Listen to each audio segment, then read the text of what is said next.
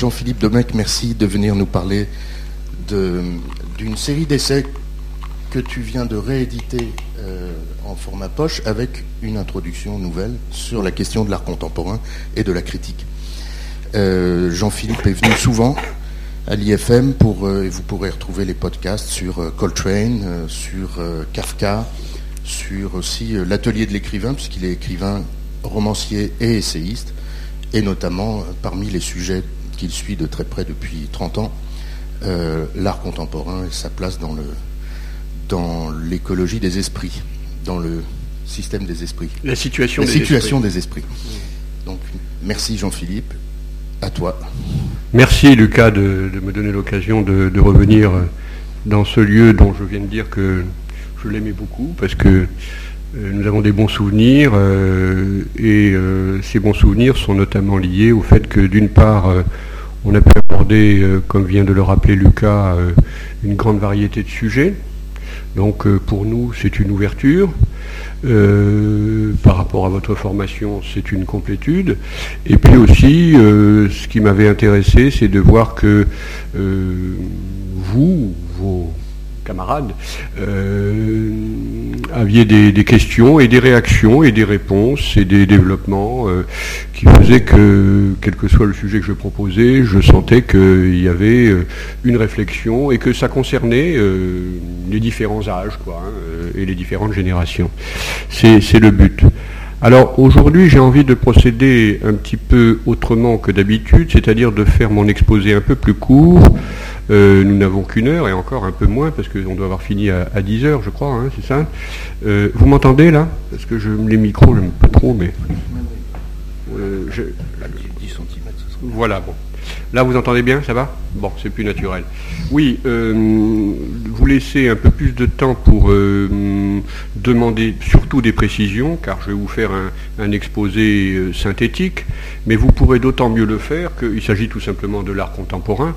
Autrement dit, vous êtes complètement au fait de tout cela, vous voyez des expositions, vous voyez des magazines, votre formation elle-même vous place au cœur de l'intelligence des formes, et donc je préférerais vous laisser la possibilité de me euh, poser des questions de manière à ce que je sorte euh, des choses encore toujours plus précises, étant donné que ce n'est pas le matériau qui manque. Hein. Bon voilà, donc c'est vrai que je ne vais, pas, vais pas lire des extraits de mon livre parce que j'ai horreur de l'autopublicité, euh, mais disons que j'ai traité cette question depuis non pas 30 ans mais 20, depuis 1991, mais il est vrai que j'ai toujours côtoyé des, artistes et des plasticiens, etc.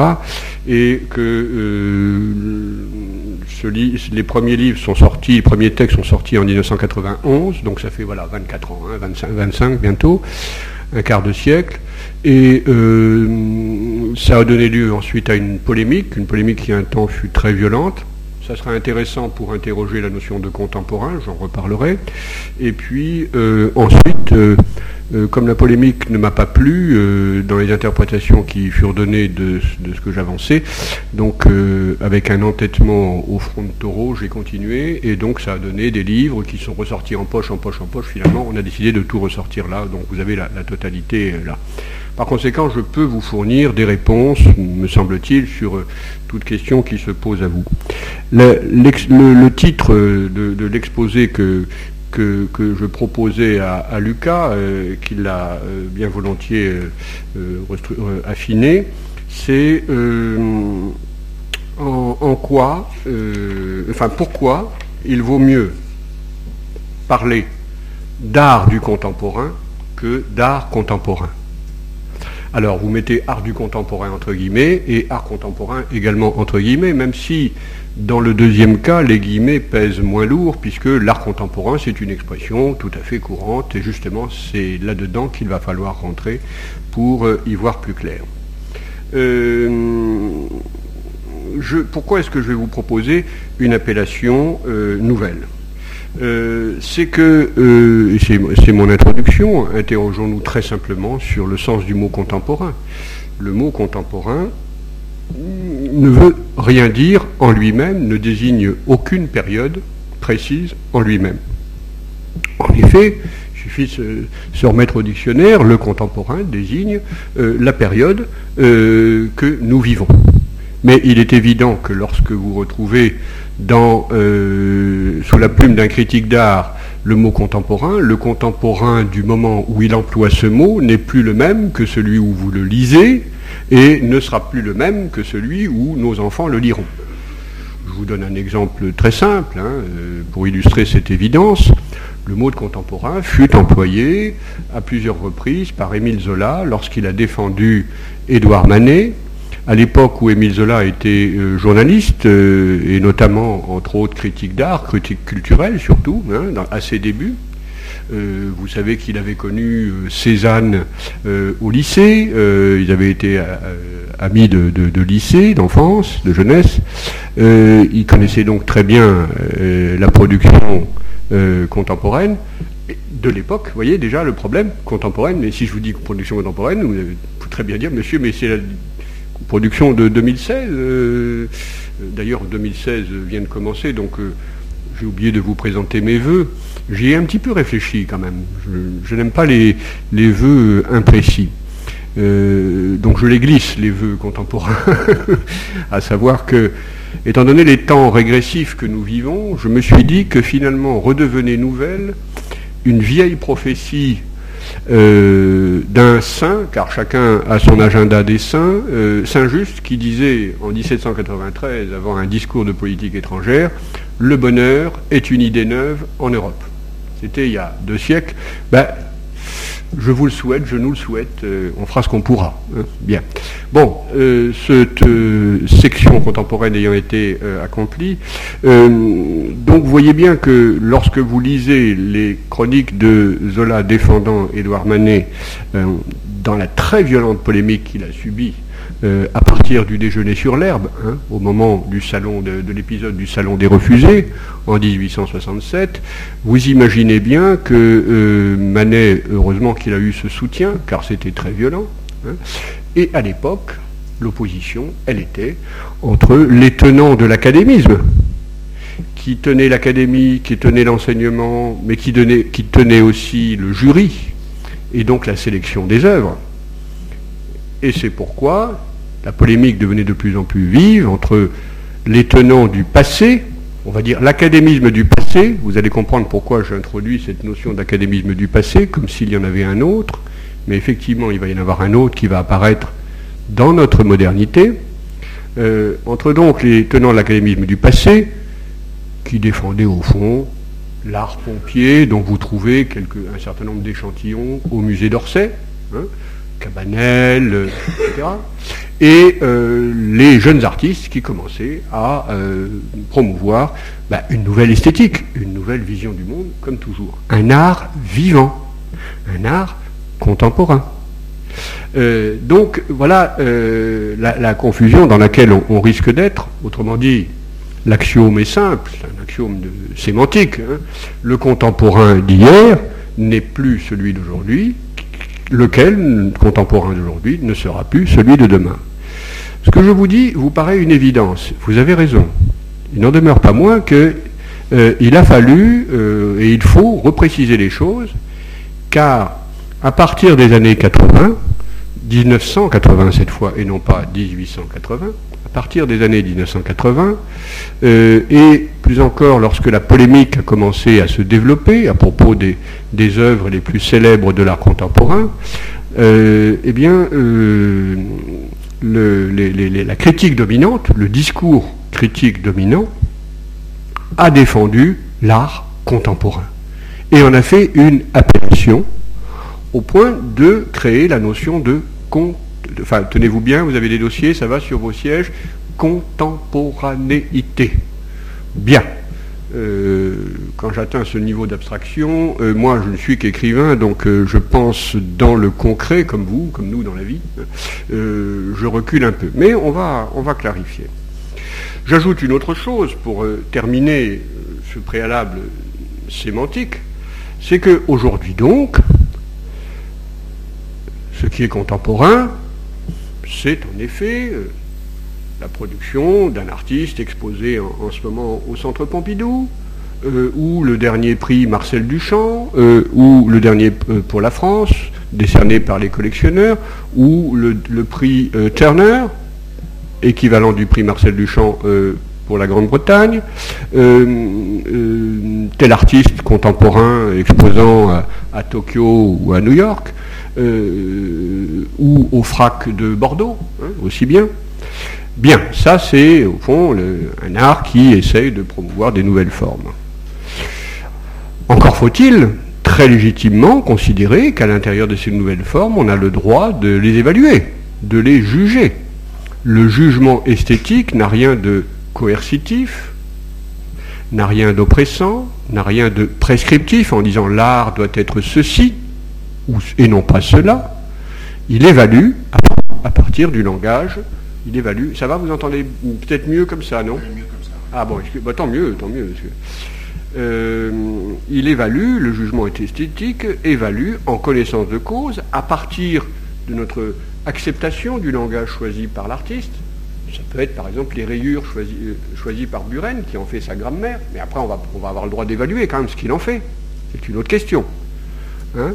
Euh, donc on évalue à partir de là la production. Mais est également contemporaine la production de votre grand-oncle qui euh, fait euh, de charmants paysages impressionnistes euh, à partir de la plage de Cabourg.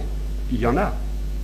Euh, est également euh, contemporaine euh, la production de votre petit cousin de un an et demi qui fait des charmants petits dessins sur, sur du papier et les parents sont en extase alors qu'on s'aperçoit que les dessins de gosse, rien ne ressemble plus à un dessin de gosse spontané qu'à un autre dessin de gosse spontané. C'est une parenthèse, mais enfin quand même. Bien. Donc voilà, je voudrais vous expliquer pourquoi on en est arrivé là. Donc je ferai un, développement en trois axes. D'abord les motifs historiques, les raisons historiques qui nous ont amenés là. Les, raisons historiques qui nous ont amenés à cette situation du contemporain, pour essayer d'y voir clair et de faire le tri dans la production contemporaine. Euh, ensuite, les ressorts socio-économiques et culturels d'aujourd'hui, de la situation présente et quand je dis la situation présente, c'est bah, sur les 30 dernières années, comme je le, disais euh, dans, mon sous-titre, dans le sous-titre de mon livre Comédie de la critique. Hein, euh, et je vais justifier ce laps de temps. Et puis, euh, bon, bah, des illustrations à partir du modèle de l'artiste du contemporain. Et je conclurai en vous soumettant la proposition de l'art du contemporain pour y voir clair.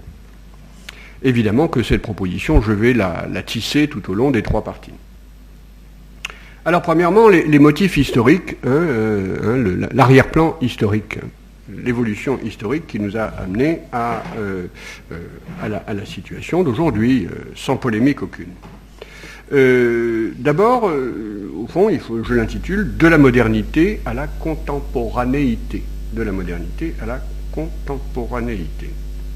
Alors, la modernité euh, est une notion qui maintenant, dans l'histoire de, l'art, euh, est précise. Elle a été précisée. Elle a été inaugurée et déjà très très bien qualifiée euh, par Baudelaire. il faut rappeler d'ailleurs que les, grands critiques d'art, depuis le, plus célèbre et premier d'entre eux, Diderot, sont des écrivains, mais des écrivains qui pensent.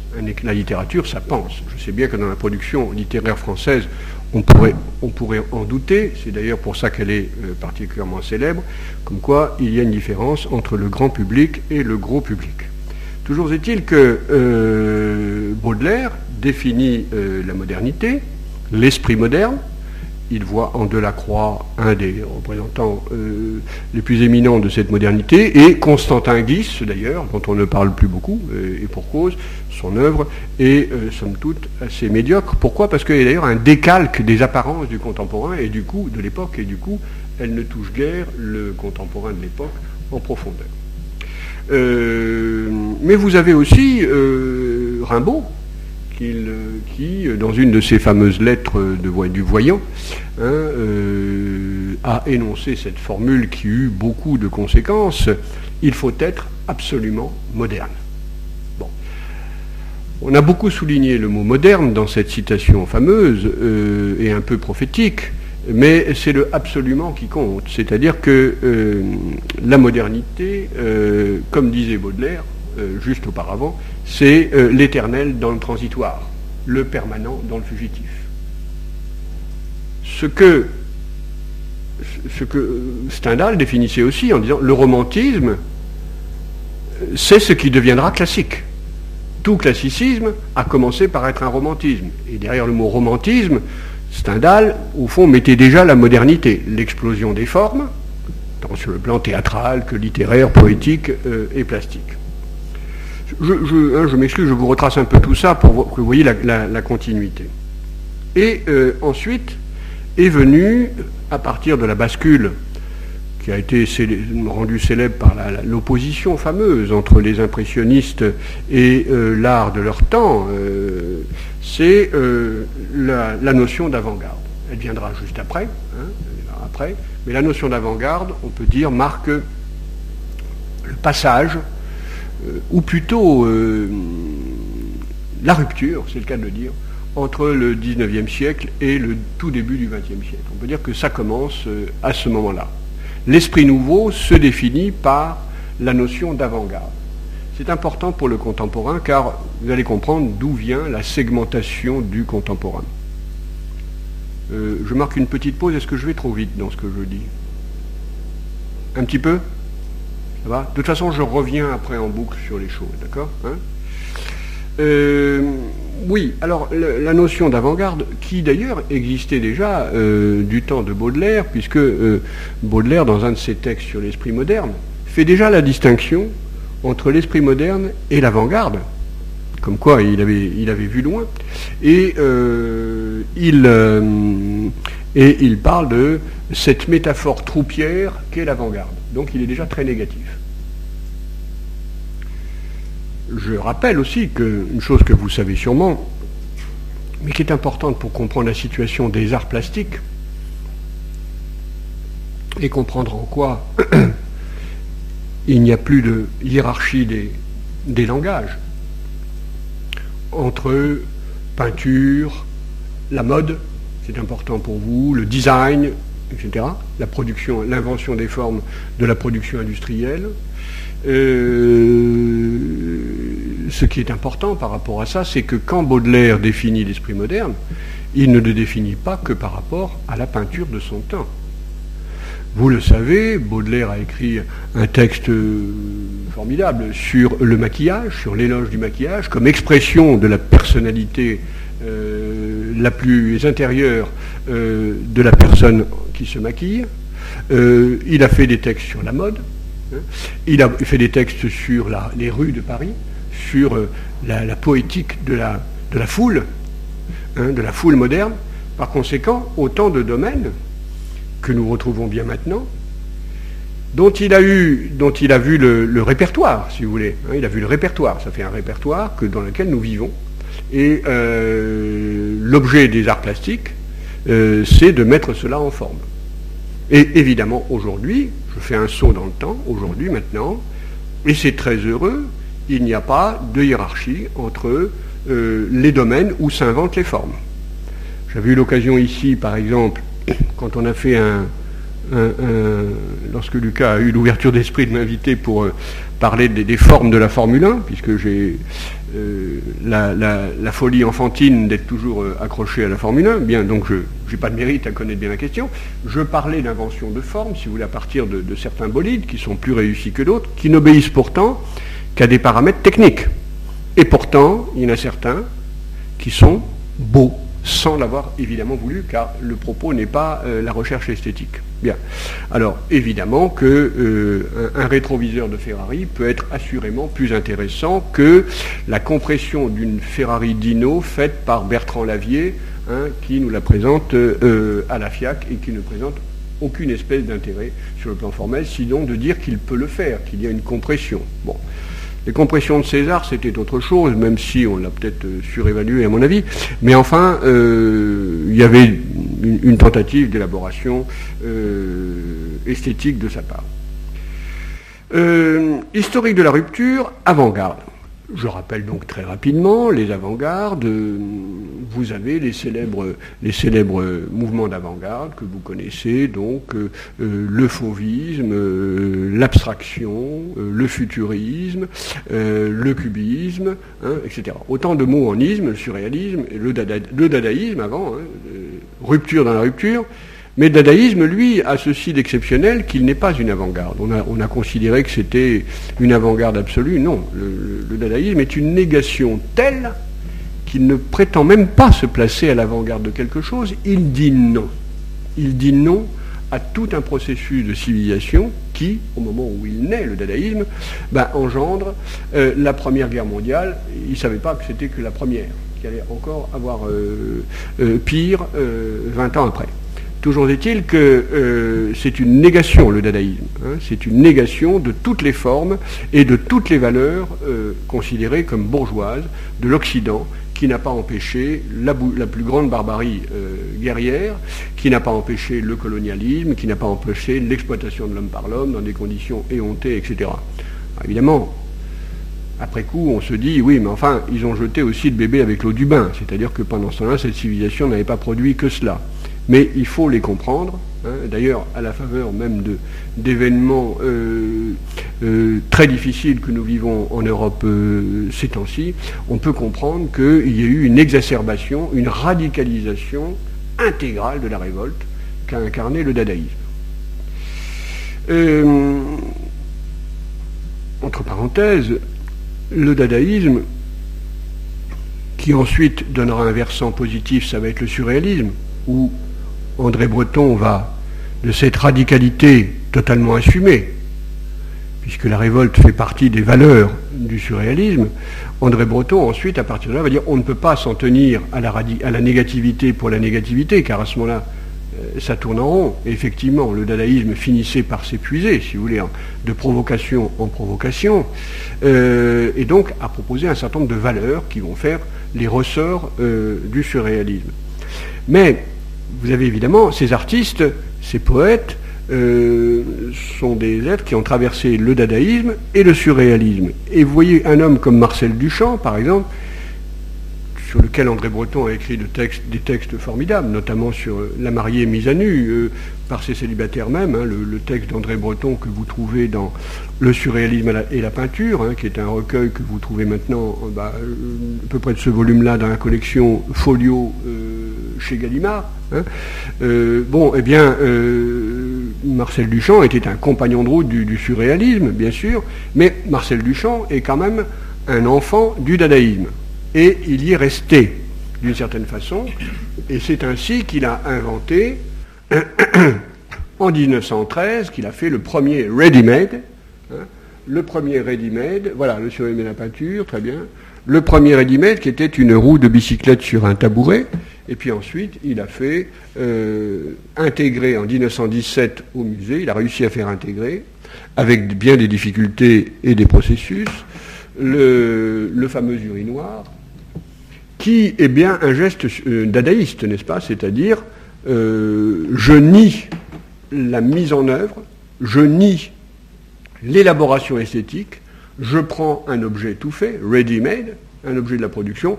Ma seule intervention va consister à le retourner, hein, et il va la baptiser Fontaine, Fontaine, et le voilà, vous l'avez au milieu, hein, et la, roue de bicyclette, vous voyez, dont je vous parlais, 1913, octobre 1913, etc.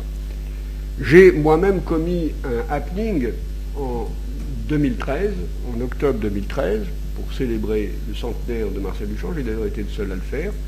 Euh, si je puis dire, excuse-moi Lucas, je peux le dire, tu étais présent et avec, d'ailleurs vous verrez, vous verrez le, visage euh, amusé et voilà avec euh, ta collègue Karine et au cours d'un événement que j'ai appelé le bref happening mondial, qui est réellement mondial. Vous verrez, il y a du suspense, mais vous, verrez au bout de, vous pouvez voir la vidéo qui dure 20 minutes, c'est pas long, Total Ready Made, vous, cliquez Total Ready Made sur YouTube, c'est d'ailleurs fort, fort regardé, et il y a un suspense car vous vous dites, mais enfin il est quand même très prétentieux ce monsieur de dire euh, qu'il fait un, happening mondial.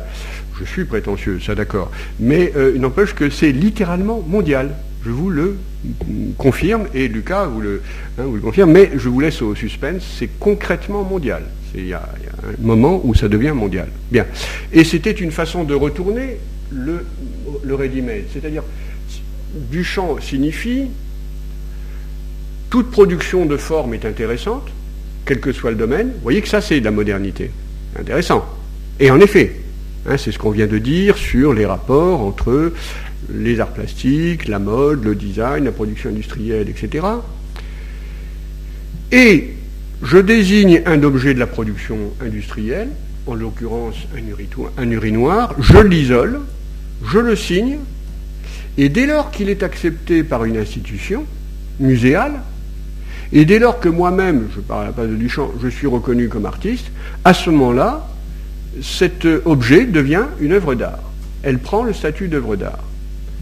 Qu'a-t-il fait par là? Il a fait essentiellement deux choses qui sont importantes pour ce qui va se passer après dans les années 70, et j'anticipe en disant que tout simplement, ça va avoir des conséquences assez catastrophiques parce que du coup, beaucoup d'artistes vont passer leur temps à partir des années 70 à faire du ready-made de ready-made. Je vois que certains voient très bien ce que je veux dire. Et donc, euh, bah, l'exemple de Bertrand Lavier, bon, on prend la Dino Ferrari, on la compresse, ça ne fait pas grand-chose, mais euh, voilà, c'est un geste. Et Bertrand Lavier fera, hein, dans les années 80, euh, une œuvre où il met un frigidaire sur coffre-fort. D'accord, ça n'a jamais été fait. Mais si le jamais été fait est un critère, on débouche sur ce que le contemporain a de plus étroit comme définition de critères. Vous voyez que mon historique commence à vous montrer le va-et-vient entre les origines et euh, la situation présente. Euh, donc, si vous voulez, dès lors que Marcel Duchamp avait créé ce, ready-made, se sont multipliées les productions beaucoup plus tard, euh, toutes faites, on peut dire, à partir d'objets tout faits, où seule l'autorité de l'artiste comptait. Et c'est vrai. Duchamp, dans son geste, avait pointé une dimension de toute œuvre d'art. Dans toute œuvre d'art, l'artiste vous désigne, là j'essaie de donner une définition la plus complète possible, vous désigne une part du réel, et quand je dis réel, je prends soin de préciser extérieur ou intérieur, pour ne pas évacuer ce que le surréalisme appellera le modèle intérieur, par exemple le rêve, par exemple l'imagination, par exemple le travail de l'image sur l'image, de la mise en abîme de l'image, euh, ou le concept, pour penser à l'art conceptuel des années 60 euh, et 70, hein, le, concept. L'art est un acte de pensée, donc pourquoi pas mettre en œuvre un concept, tout à fait, c'est tout à fait possible. Donc ça, c'est le modèle intérieur. Et le modèle extérieur, ce qu'on appellerait, je le dis très globalement, le réalisme. Mais enfin, vous comprenez bien tout de suite que, euh, étant donné qu'il y a euh, autant de conceptions du réel que de réalisme au pluriel, bon, bah, le réel au singulier, c'est une commodité de langage en réalité très floue. Euh, le réel, il y en a autant que de subjectivité en ce moment, même en regardant cette simple salle. Hein, il y a autant de visions de cette simple salle que d'individus ici. Il y a une dimension subjective. Et même à l'intérieur de notre, notre, subjectivité à chacun d'entre nous, il y a aussi nos humeurs. Il n'y a pas seulement que nous sommes de personnalités différentes, mais il y a aussi que, que ce matin, euh, un tel ou une telle est en forme, comme on dit, et l'autre pas, bah, ça change la couleur du gris, du, lieu, de cette salle, etc., etc. Bien. Donc voilà. Hein, euh, la mise en forme euh, qui nous permet de, de, discerner, pardon, mais j'ai fait un lapsus intéressant, de décerner aussi, c'est-à-dire que l'artiste décerne à telle part du réel un coefficient d'attention. Dès lors qu'il nous le désigne, nous y prêtons attention. C'est la fameuse chaise de, de, Gauguin, peinte par Van Gogh. Cette humble chaise, une des chaises les plus humbles qui soit dans sa construction artisanale, bon, ben, dès lors qu'elle est peinte, euh, et qu'elle est peinte de telle façon, bien, elle est désignée à notre attention. Duchamp va plus loin, lui, carrément, il ne fait même plus de mise en œuvre, il dit, voilà, souvenez-vous que, au fond, dans tout acte esthétique, il y a la désignation par l'autorité de l'artiste d'une donnée à l'attention du spectateur, de ce que Marcel Duchamp appelait le regardeur. Ensuite, les avant-gardes, évidemment, euh, se sont constituées par ce qu'on a appelé l'idéologie de la rupture. L'idéologie de la rupture, c'est l'idée qu'au fond, euh, à partir de 1900, on peut considérer, évidemment que c'est jamais des pages de calendrier tout cela, on peut dire qu'à cette époque, dans tous les domaines, sur le plan politique, comme sur le plan artistique, comme sur le plan de la psychologie, on voit bien Freud, par exemple, qui met en place sa révolution euh, psychanalytique par processus de rupture, alors qu'il hérite des, travaux euh, qui lui sont antérieurs. Toujours est-il que cette idée de rupture, elle est fondatrice pour la notion des avant-gardes et pour toute la dynamique qui va s'en suivre pendant des décennies. Et là, je fais un saut dans le temps, puisque je vous avais promis un historique. À savoir que vous comprenez bien que quand le futurisme italien est en Russie l'avenirisme, voyez Déjà l'idée que c'est l'avenir qui va commander les formes. Alors que jusqu'ici, l'académisme, que j'ai pris soin tout à l'heure d'appeler l'académisme du passé, estimait qu'on devait peindre en fonction des maîtres antérieurs maître antérieur qui n'était pas nécessairement lointain, mais au moment de la querelle contre les impressionnistes, c'était l'école post-Ingres. Autrement dit, 50 ans plus tard, hein, l'académisme du passé euh, peut avoir aussi euh, simplement 50 ans. Je précise ces 50 ans parce que ceux qui se sont réclamés du ready-made de ready-made exemple que je vous ai donné avec euh, Bertrand Lavier, mais on pourrait les multiplier, ou Jasper Jones faisant peindre ses, godets de peinture, etc., etc., etc. ces, ces ready-made-là, au fond, reproduisaient le geste de Duchamp 50 à 60 ans plus tard. Autrement dit, euh, j'ai beau jeu dans mon livre de les traiter de conservateurs. Car quand on reproduit un geste, si révolutionnaire soit-il, ça finit par être un conservatisme. C'est une reproduction de la reproduction. Et au fond, c'est ça qui s'est passé avec la notion d'avant-garde, qui au départ était un ressort euh, par la rupture qui pouvait être tout à fait productif, du temps du futurisme, du temps du cubisme, euh, et ensuite qui s'est systématisé et devenu un procédé. Je veux dire par là que quand, Picasso, qui connaît toute l'histoire de la peinture, et dont on peut dire que l'œuvre est l'œuvre d'un peintre qui ne se situe que par rapport à la peinture, on n'est pas obligé, un peintre, tous les peintres ne se situent pas que par rapport à la peinture, mais Picasso peint par rapport à la peinture, par rapport à Velázquez, par rapport à, Gauguin, par rapport à, tous les maîtres anciens, hein, qu'il connaît très bien, et dont il a la main suffisamment fine, extrêmement douée et géniale pour reproduire leur talent, euh, bon, eh bien, on voit bien qu'un homme comme Picasso, ou Matisse, ou Giacometti, etc., hérite de toute la tradition extrêmement riche de l'Occident, hein, de l'art occidental, et qu'ils ont la sensation qu'il va falloir sortir de tout ça parce que c'est une tradition tellement, justement, tellement développée qu'ils ne peuvent plus découvrir euh, de moyens qui vont leur permettre d'intégrer la modernité.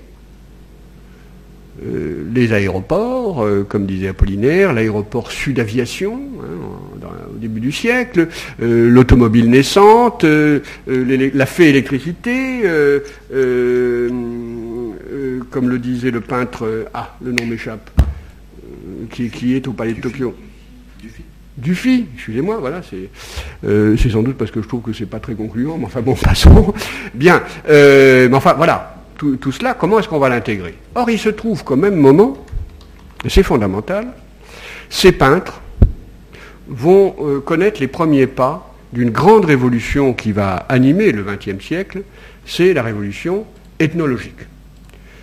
Certes, l'ethnologie n'a pas attendu le XXe siècle pour exister. Euh, Montaigne avait déjà écrit sur euh, les premiers Indiens qu'on a vus débarquer au port de Rouen.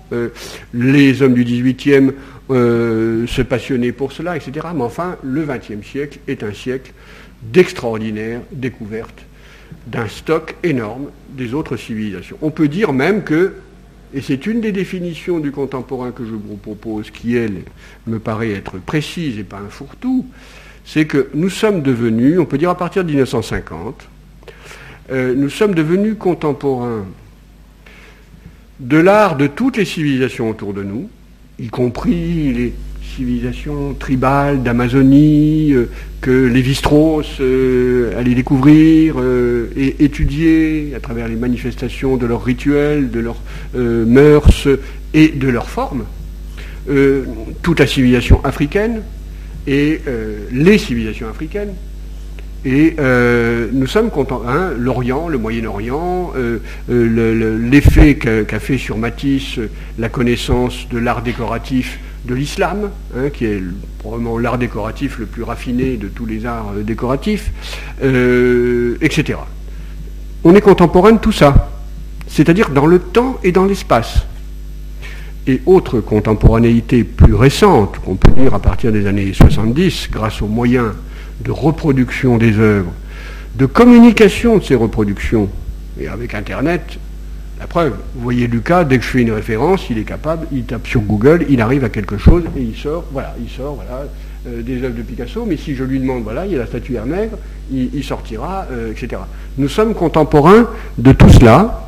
Nous sommes contemporains également de tout ce qui peut se produire au moment où nous parlons, par des jeunes artistes ou par des vieux artistes, en tout cas par des artistes contemporains, en ce moment même. si vous vous intéressez à la musique la plus pointue des DJ, euh, vous connaissez la musique des DJ où vous allez en, boîte de nuit euh, à Paris, mais vous pouvez évidemment tout autant connaître la musique la plus élaborée de tel DJ de Johannesburg ou de Tokyo euh, ou, ou, de New York et même de Concarneau. Bien. Donc on est content. Voilà une définition contemporaine. Nous sommes contemporains dans la synchronie et dans la diachronie.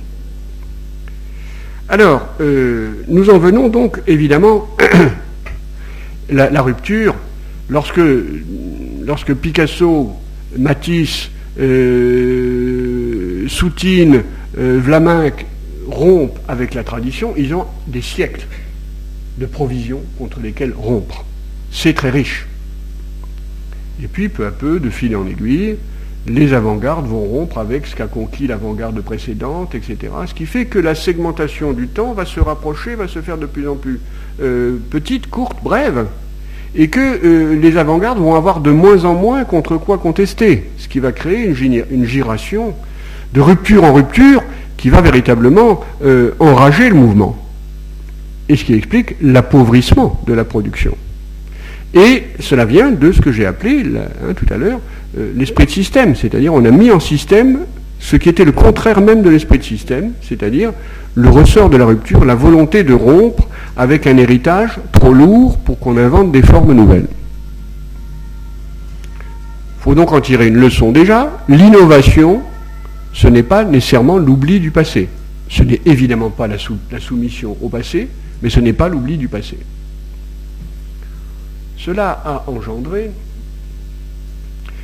un rapport au temps qui me, place donc, hein, j'ai déjà défini ma, deuxième partie, c'est-à-dire euh, euh, l'époque contemporaine que l'on peut définir à partir des années 70, c'est-à-dire un rapport au temps qui est un rapport au temps extrêmement morcelé. Euh, extrêmement morcelé, pour des raisons d'histoire esthétique que je viens de vous rappeler, mais pendant ce temps-là, la société autour de nous euh, le confirme. Sur un plan économique et sur un plan technique, les inventions techniques se sont multipliées, qui ont changé notre rapport à la production, qui ont changé aussi notre consommation d'objets, par conséquent qui changent aussi notre rapport au temps.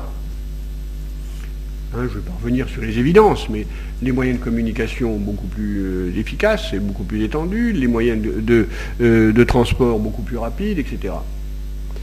Et le temps s'est raccourci.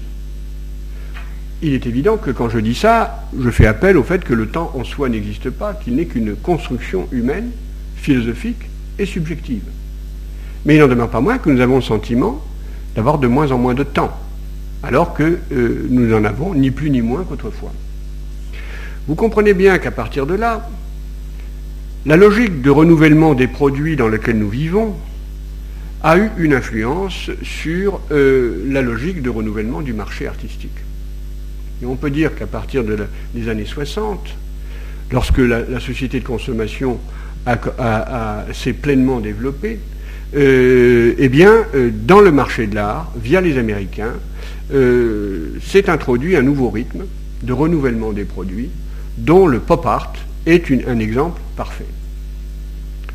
Alors, le pop art en soi, le but du pop art, c'est-à-dire que, effectivement, donner une représentation de notre environnement, qui est notre environnement au sens littéral populaire, c'est évidemment euh, tout à fait un but de l'art.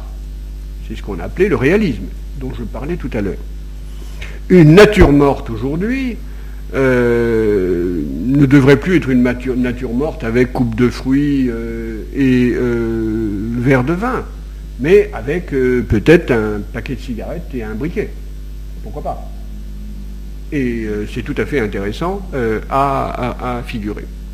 Par conséquent, euh, euh, le pop art est un bon exemple de cela, parce qu'en effet, il a cherché cette optique de réalisme, euh, et en même temps, alors par rupture, je le répète, avec l'intériorité de l'abstraction lyrique américaine de, hein, de, Motherwell, de Jackson Pollock, etc., qui a, été la grande période d'apparition de l'art américain sur la scène mondiale et où il a véritablement été, il a joué un rôle majeur, et ensuite il y a eu le pop art. Le problème avec le pop art, c'est que euh, la production du pop art est une production qui, sur le plan plastique, ne fournit guère de regard sur les objets nouveaux de la consommation.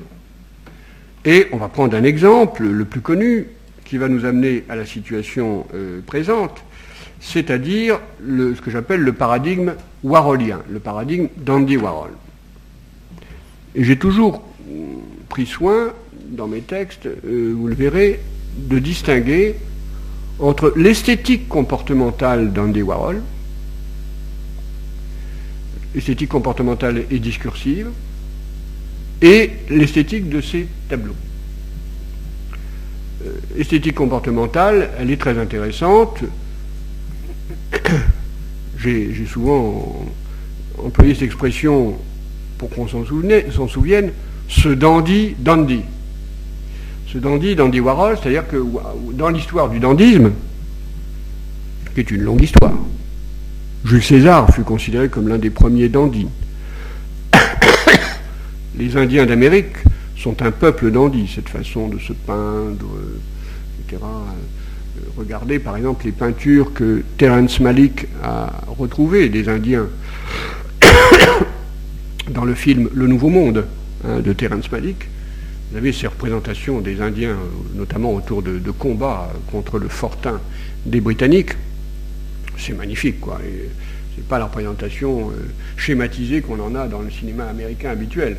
Il y a une, beauté très très impressionnante. Et on voit même d'ailleurs qu'ils ont beau se battre avec des arcs et des flèches contre des fusils, ils n'ont pas, perdu d'avance parce qu'ils font très peur avec leur, leur, peinture, etc. Bref, il y a une dimension culturelle de la, peinture du corps et de la, graisse mise sur les cheveux hein, euh, pour, pour, les Indiens d'Amérique, et en même temps, évidemment, une dimension de dandisme, hein, une extrême élégance masculine, plus masculine que féminine d'ailleurs. Bon, euh, c'était comme ça dans leur rituel. Warhol, euh, alors après, il y a le dandisme tel que l'a formulé euh, Baudelaire, encore une des dimensions de la modernité, le dandisme de Brumel, etc. et tout. Bien, euh, tout historique du dandisme, je ne vais pas vous le refaire. Mais Warhol, il prend place là-dedans, avec la, notion qu'il a inventée, hein, qui est devenue beaucoup plus très à la mode maintenant et qui est devenue un lieu commun, de la coolness. Hein, to be cool, ça vient de lui. C'est-à-dire l'indifférence, l'indifférence totale sur le plan idéologique, l'indifférenciation des sexes aussi, etc. Bien. Très bien. Et ces, aphorismes sont véritablement euh, du labrouillère de la société de consommation, c'est remarquable. Mais son œuvre en elle-même, son œuvre en elle-même ne procède que par mise en série et par agrandissement. Il n'y a pas de quoi euh, tant le surévaluer. Or, il est extrêmement coté. En tout cas, qu'est-ce qui s'est passé? Et ça, c'est intéressant par rapport au reflet de nos sociétés. Warhol, avec Warhol, Warhol a voulu la célébrité. Vous me direz, tous les grands artistes préfèrent être célèbres que méconnus, c'est normal.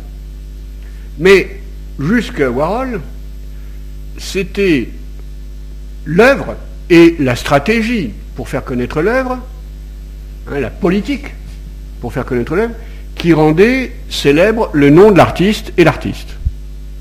Avec Warhol, c'est le contraire. C'est un nouveau modèle. C'est lui qui devient, qui se rend célèbre, par la Factory, dont je vous ai parlé, que, je, dont je vous ai pas parlé, mais qui est un peu son, son, son, atelier où se passent des tas de choses, des films, des concerts, il travaille avec Lou Reed, etc. Mais enfin, on nous dit, oui, Warhol a travaillé avec Lou Reed. Mais enfin, ce qui est intéressant quand on voit Warhol sur scène avec Lou Reed, c'est Lou Reed. Je veux dire, Lou Reed est très très bon. bon. Mais euh, Warhol, bon, il a fait des films, 8 heures, euh, la caméra euh, devant, placée devant l'entrée du, du l'Empire State Building, bon, 8 heures caméra fixe, on dit, les critiques trouvent que c'est génial, je défie quiconque d'avoir regardé ça plus de 5 minutes, ce qui quand même est un peu pauvre, c'est-à-dire c'est une expérimentation, mais l'expérimentation, ça a toujours existé, les esquisses, les travaux de, de Rembrandt témoignent d'expérimentation, sauf que ça aboutit. Je n'ai pas dit à une œuvre achevée, car une esquisse peut être géniale. Mais donc c'est là qu'intervient le jugement. Le problème n'est pas que Warhol ait posé la caméra devant, euh, devant euh, l'Empire State Building. Le problème n'est pas que Buren utilise des rayures. Le problème n'est pas que Reynaud tente des tableaux, euh, des, drapeaux pardon, sur des châssis. Le problème, c'est qu'est-ce qu'ils font de ce répertoire? C'est-à-dire la mise en espace, l'intelligence plastique. Et là, on a le droit d'évaluer. Et lorsque le geste devient très répétitif, dans le cas de Buren par exemple, eh bien ça aboutit également à une signalétique de l'artiste. C'est-à-dire que ça renvoie à, l'artiste. Quand vous voyez les, fameuses, euh, euh, les fameuses, les trop fameuses rayures de 8 cm 7 de Buren, dans votre esprit, ça fait il ça fait Buren, Buren, Buren. C'est ce que j'appelle l'art logo. Ah oui, vous tiquez, mais euh, normalement, effectivement, cet art essaye d'intervenir en lieu public pour nous faire prendre conscience de ces lieux publics. Ça, c'est une des dimensions artistiques de toujours et très intéressante. À ceci près que, comme le geste est toujours répétitif, lorsque vous entrez dans un lieu où il y a les rayures de Buren, ce n'est plus le lieu que vous voyez, c'est les rayures. Alors je sais bien, il a fait toute une polémique, il a été contesté, donc il a très habilement joué sur le fait que comme il a été contesté, il le dit d'ailleurs, eh bien j'ai été contesté comme l'ont été toutes les avant-gardes, donc effectivement je dois être très bon. Ben non, c'est pas si simple. C'est pas si simple. Car être contesté, je peux être contesté si je veux, vous, aussi, euh, à la seconde, il suffit de faire quelque chose qui ne s'est jamais fait dans la rue, ça va, être, ça va susciter un scandale, et d'ailleurs c'est ce sur quoi joue euh, une certaine production de l'art contemporain, qui après fait semblant de s'effaroucher l'année dernière parce qu'il y avait le plug anal de McCarthy euh, ou les sculptures d'Amish Kapoor à, Versailles, qu'il prend soin évidemment de nommer le vagin de la Vierge pour que ça fasse un problème, ou les, les Mickey de, Jeff Koons à Versailles ne faut pas qu'ils nous fassent croire qu'ils sont étonnés ou scandalisés du scandale, c'est fait pour. La preuve, c'est qu'à Versailles, lorsqu'il y a eu un artiste extrêmement subtil comme Pennone, hein, vous vous en souvenez plus, parce qu'on en a très peu parlé. Or, ça, c'était très fort. Ça, c'était très fin. Et il travaillait véritablement avec le jardin, les espaces, etc. Il y avait quelque chose, et avec un langage alors, extrêmement moderne et qui n'avait sûrement pas le leçon à recevoir de la part euh, des autres. Ceci pour vous dire au fond qu'aujourd'hui, maintenant, le marché de l'art admet que l'on parle de celebrity and financial art. C'est un art fait pour la célébrité et qui est indexé sur la célébrité de l'artiste.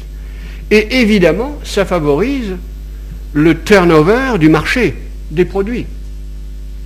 Avec évidemment le phénomène spéculatif qui fait que on achètera cher une œuvre qui coûte cher. Et donc à partir de là, la célébrité va permettre de faire parler de l'œuvre via surtout l'artiste.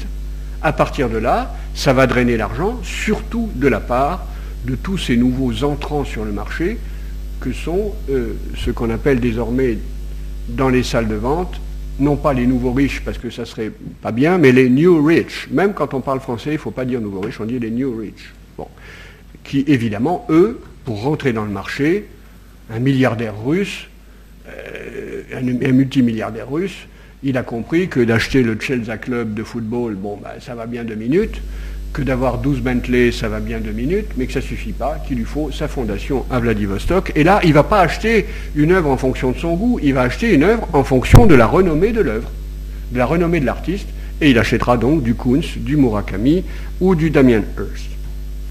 Donc c'est pourquoi je vais être obligé de terminer là, j'avais prévu bien d'autres choses, mais euh, au fond j'ai traversé mes trois, mes trois axes euh, progressivement, à partir de l'axe historique, ensuite la dimension socio-économique d'aujourd'hui, et euh, le paradigme de l'artiste contemporain à travers qui a abouti à ce qu'on appelle dans les salles des ventes le Financial and Celebrity Art. vous comprenez bien que finalement tout cela va nous permettre pour y voir clair, de définir la période, qui à mon avis est close d'ailleurs, même si elle est complètement dominante aujourd'hui, mais un, 15 tonnes, ça met toujours du temps à s'arrêter, étant donné tous les moyens qui sont mis en œuvre, euh, le paradigme en question, le modèle esthétique en question n'est plus productif si l'on en juge par la qualité des œuvres qui nous sont proposées. Bien sûr que pendant ce temps-là, elles tiennent la cote du marché, Kunz a une cote extraordinaire, etc. Kunz étant hein, le, dernier avatar du modèle de Warhol.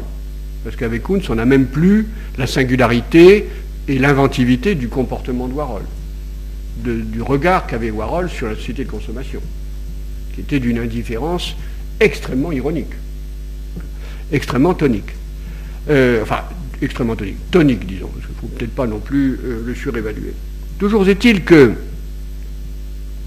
pour y voir clair, nous pouvons maintenant dire que puisque la critique dominante a tellement tenu à défendre l'art contemporain, ce qu'elle a appelé l'art contemporain, notion qui ne valait rien dire en soi, il faut donc bien croire que le contemporain est apparu comme une valeur, un, critère d'évaluation esthétique.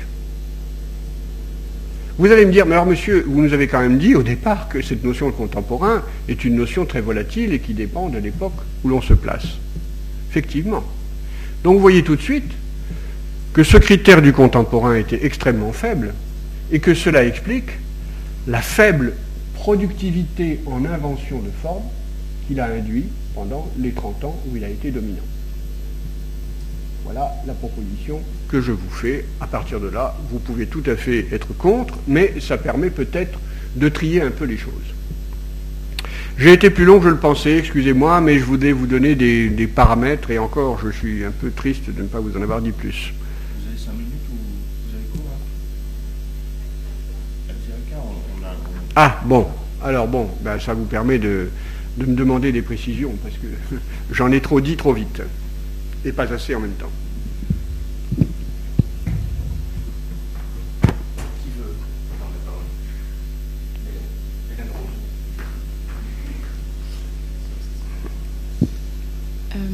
J'ai une petite question, mais je suis. Alors parlez fort parce que je suis un peu dur d'oreille, j'ai écouté trop de Formule 1, donc euh, voilà. j'ai une petite question, mais je suis pas sûre que ce soit tout à fait dans le thème.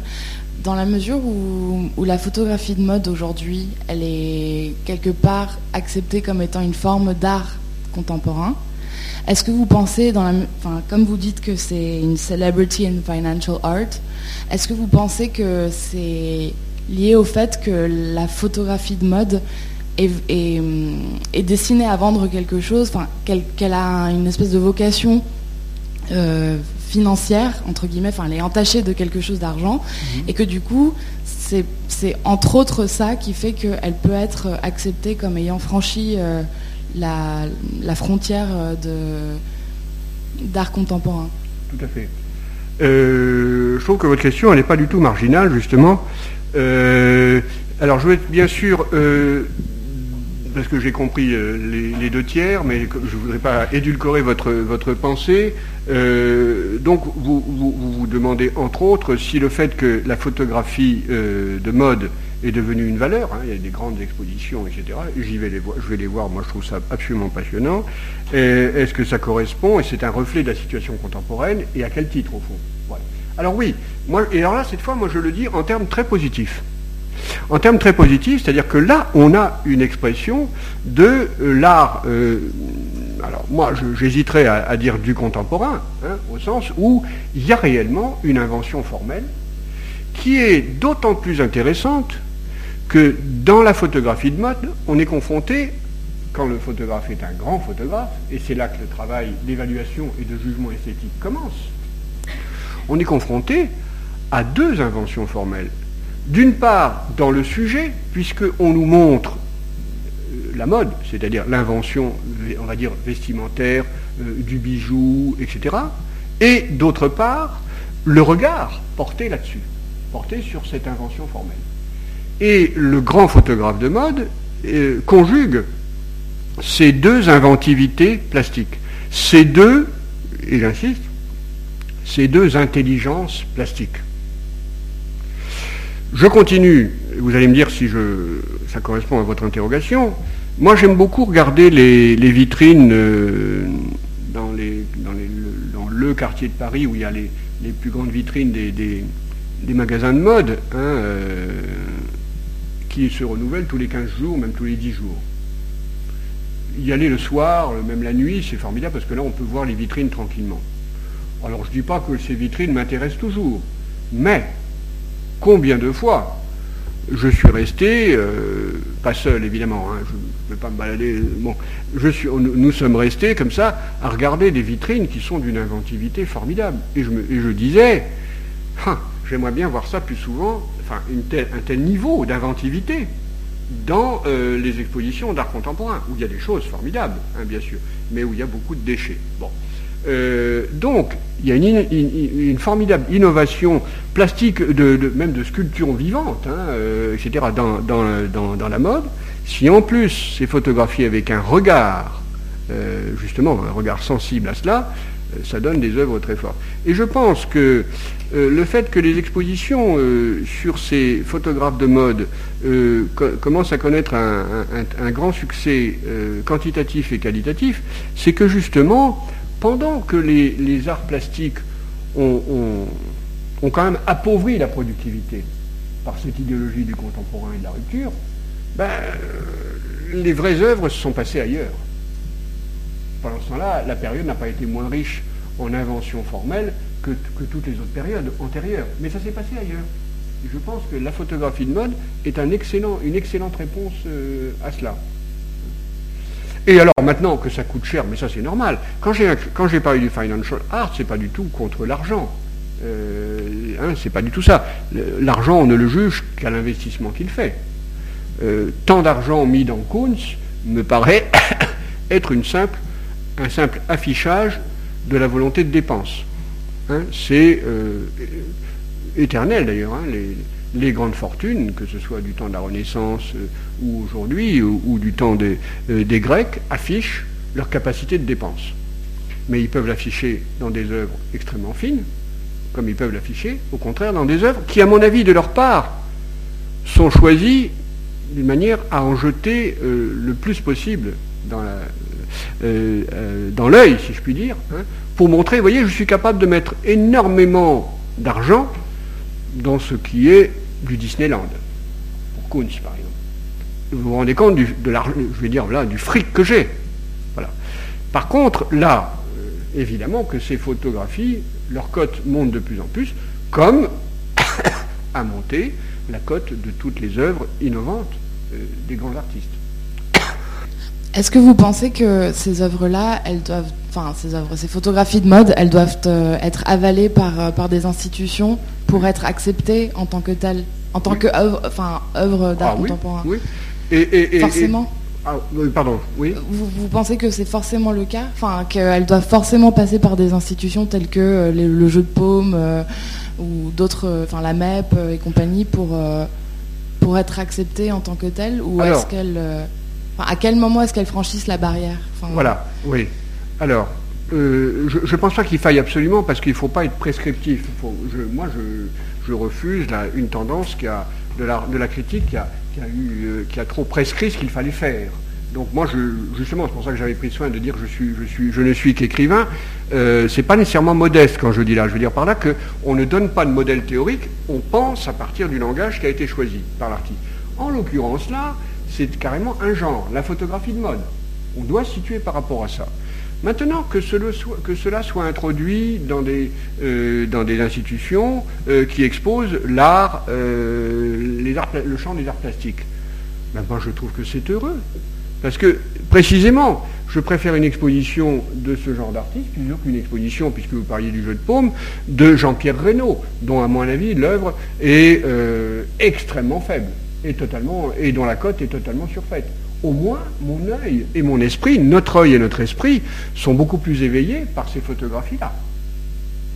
Euh, je ne dis pas qu'il faille que ça passe par là pour que ce soit accepté comme tel, car je pense quand même qu'aujourd'hui, heureusement, ça c'est un des fruits de la modernité, la hiérarchie des genres, la hiérarchie des langages, euh, des médiums choisis, elle est abolie. Heureusement. Hein, il n'y a pas la grande peinture ou les grands genres ou la peinture comme, moyen euh, euh, d'excellence par rapport aux autres ou la mode comme art appliqué, etc. Non, non, il y a de l'inventivité partout. Et on le sait. Par conséquent, il est normal qu'il y ait maintenant une confluence entre euh, ces champs de recherche. Oui? Euh, moi, j'avais une autre question. Ce serait plutôt pour revenir sur euh, le paysage des artistes du contemporain, du coup, aujourd'hui. Oui. Euh, je voulais savoir, est-ce que vous pensez qu'on pourrait aujourd'hui faire une proposition de structure de ce paysage où il y aurait d'un côté donc les artistes d'art logo dont vous avez parlé que je trouvais assez intéressant avec des artistes comme Koons ou Soulage pardon ou Otoniel à des artistes qui seraient plus engagés, qui travaillent plusieurs supports et qui ont une réflexion plus engagée, voire plus politique. Et là, je pense notamment à des gens comme euh, Kadaratia ou, euh, ou Mona Atum, qui a une super exposition. plus engagé, pardon, j'ai pas compris dans quoi euh, Plus engagé, voire politique. Politique ouais, Oui. Avec des artistes comme, comme Kadaratia ou, ou Mona Atum. Je, je, peux répondre? Oui si vous voulez, ça, euh, si on regarde l'histoire de l'art, euh, la réponse nous est fournie. C'est-à-dire que euh, ça correspond à ce que je vous disais sur les, réalités. Il y a les réalités les plus extérieures, en effet, par exemple l'engagement, hein, et plus politique, plus social, la représentation de notre société au fond, hein, ou de nos préoccupations politiques, et puis euh, la recherche plus euh, tournée sur l'invention de la forme. Mais les deux fonctionnent, si vous voulez. Hein, euh, le pop art, à mon avis, par exemple, a voulu montrer la société de consommation, donc c'est un peu une forme d'engagement du sujet, pas d'engagement au service d'une cause, hein, mais d'engagement du sujet. Simplement, je ne crois pas que ce soit le pop art qui est exprimé finalement la société de consommation, c'est plutôt le cinéma, qui lui a très très bien montré comment ça changeait notre optique, hein, notre regard là-dessus. Bon, le pop art n'a pas montré de regard, il a procédé par sélection, il a prélevé et puis il a agrandi, y compris la bande dessinée, etc alors que la bande dessinée est extrêmement inventive sur le plan des arts plastiques. Extrêmement inventive. Il y a des bandes dessinées qui sont sûrement mille fois plus fortes que ce que le pop art a cru faire avec euh, la bande dessinée. Bien, donc si vous voulez, euh, il faut faire attention à cela parce que euh, dire que, au fond, un art aujourd'hui sera d'autant plus euh, le reflet de notre temps qu'il exprimera les préoccupations, euh, par exemple politiques, comme vous le disiez, hein, euh, ce n'est jamais le sujet qui fait l'œuvre. Ce n'est pas non plus, d'ailleurs, la forme pour la forme. C'est la congruence entre les deux. Donc, qu'un artiste veuille affronter particulièrement, on va dire par exemple la, période politique que nous vivons avec ce que ça implique comme angoisse, etc. Pourquoi pas? Hein, il y a des œuvres extrêmement fortes de cette, de cette façon-là.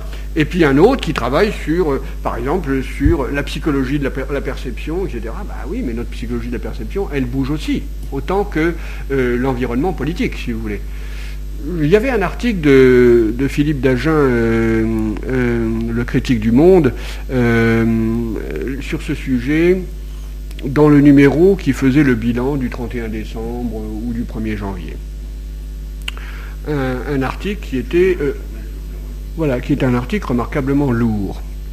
Euh, c'est-à-dire qu'il il nous dit, euh, l'article, en substance, dit voilà, pendant l'année 2015, on a bien vu, à la faveur des foires d'art, des expositions, que les artistes sont du fait des mutations du monde et la dureté de, hein, la situation politique que l'on vit à l'échelon mondial, se sont beaucoup plus tournés, se sont beaucoup plus engagés par rapport à ces problèmes politiques. On est au cœur de votre question. Et il fait les trois quarts de, l'article là-dessus, voilà, voilà, voilà, toc, toc. Bon. Bon, là, il fait son travail de journaliste. Très bien. Et puis il dit, ça, ça nous change de ceux qui euh, travaillent, euh, qui continuent à travailler dans les préoccupations formelles. Alors il cite Jeff Koons, qui prouve qu'il est extrêmement lourd, parce que l'inventivité formelle de Koons, visiblement, euh, Philippe Dagen n'a pas une grande intelligence plastique, s'il a une intelligence universitaire. Toujours est-il que, bon, enfin bref, peu importe, ça pourrait être un très grand artiste formel, etc. Amish Kapoor, d'ailleurs, n'est pas, pas inintéressant sur, de, certaines, euh, sur, le plan de l'inventivité formelle. Hein, euh, même, il est très intéressant, pas ce qu'il a, fait à Versailles, mais par ailleurs. Et donc, euh, Dagen le, le mentionne. Et il dit, tout ça, c'est dépassé. Non. Ces artistes-là, peut-être. Mais les deux sont conjoints. Ma réponse à votre question, c'est les deux sont conjoints. Un artiste qui se préoccupe, euh, qui, va, être très euh, préoccupé exclusivement par la question politique d'aujourd'hui, ne sera bon que s'il a trouvé le langage adéquat, s'il a inventé le langage qui permet de refléter comment nous percevons cela, et non pas en le reflétant comme on le, euh, le percevait, euh, je ne sais pas, après la Seconde Guerre mondiale ou du temps du réalisme socialiste dans l'art engagé des soviétiques, car après tout c'était un art engagé, totalement ennuyeux, avec faucilles et marteaux, etc. Hein, voyez Donc vous voyez, ça peut conduire à ça. Bon, euh, ou l'art pompier de la Troisième République. Hein, eh oui, bon. Euh, la liberté guidant le peuple de Delacroix, c'est un tableau engagé. Oui, mais euh, le travail sur la composition, le travail sur la dynamique, le travail sur le, clair-obscur en pleine rue euh, est une œuvre d'art extraordinaire. De même, remontons dans le temps, tous les sujets religieux qui ont constitué vraiment le répertoire obligatoire des peintres, n'empêche que ça ne les a pas empêchés pendant ce de travailler sur l'éclairage, l'étoffe, lumière interne, lumière externe, etc., et que toute l'inventivité de laboratoire formel, conceptuel, se passer là. Donc au fond, je crois que ce n'est pas le problème. Il y aura toujours, il, est à souhaiter qu'il y ait l'alpha et l'oméga des, artistes qui, inventent euh, à partir de ce qui est l'actualité la plus brûlante, hein, et puis des artistes qui, au même moment, inventent euh, à partir de l'actualité la plus intérieure de notre perception. On ne préjuge pas. On, part du langage. Euh, un des acquis de la modernité, c'est que nous n'avons pas à préjuger du domaine et de la forme que doit prendre euh, l'œuvre d'art.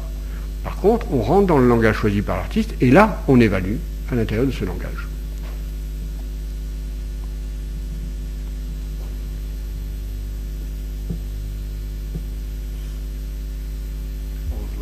Ben oui. Bon, ben merci de votre attention. Hein. Oui, non. C'est moi qui vous remercie.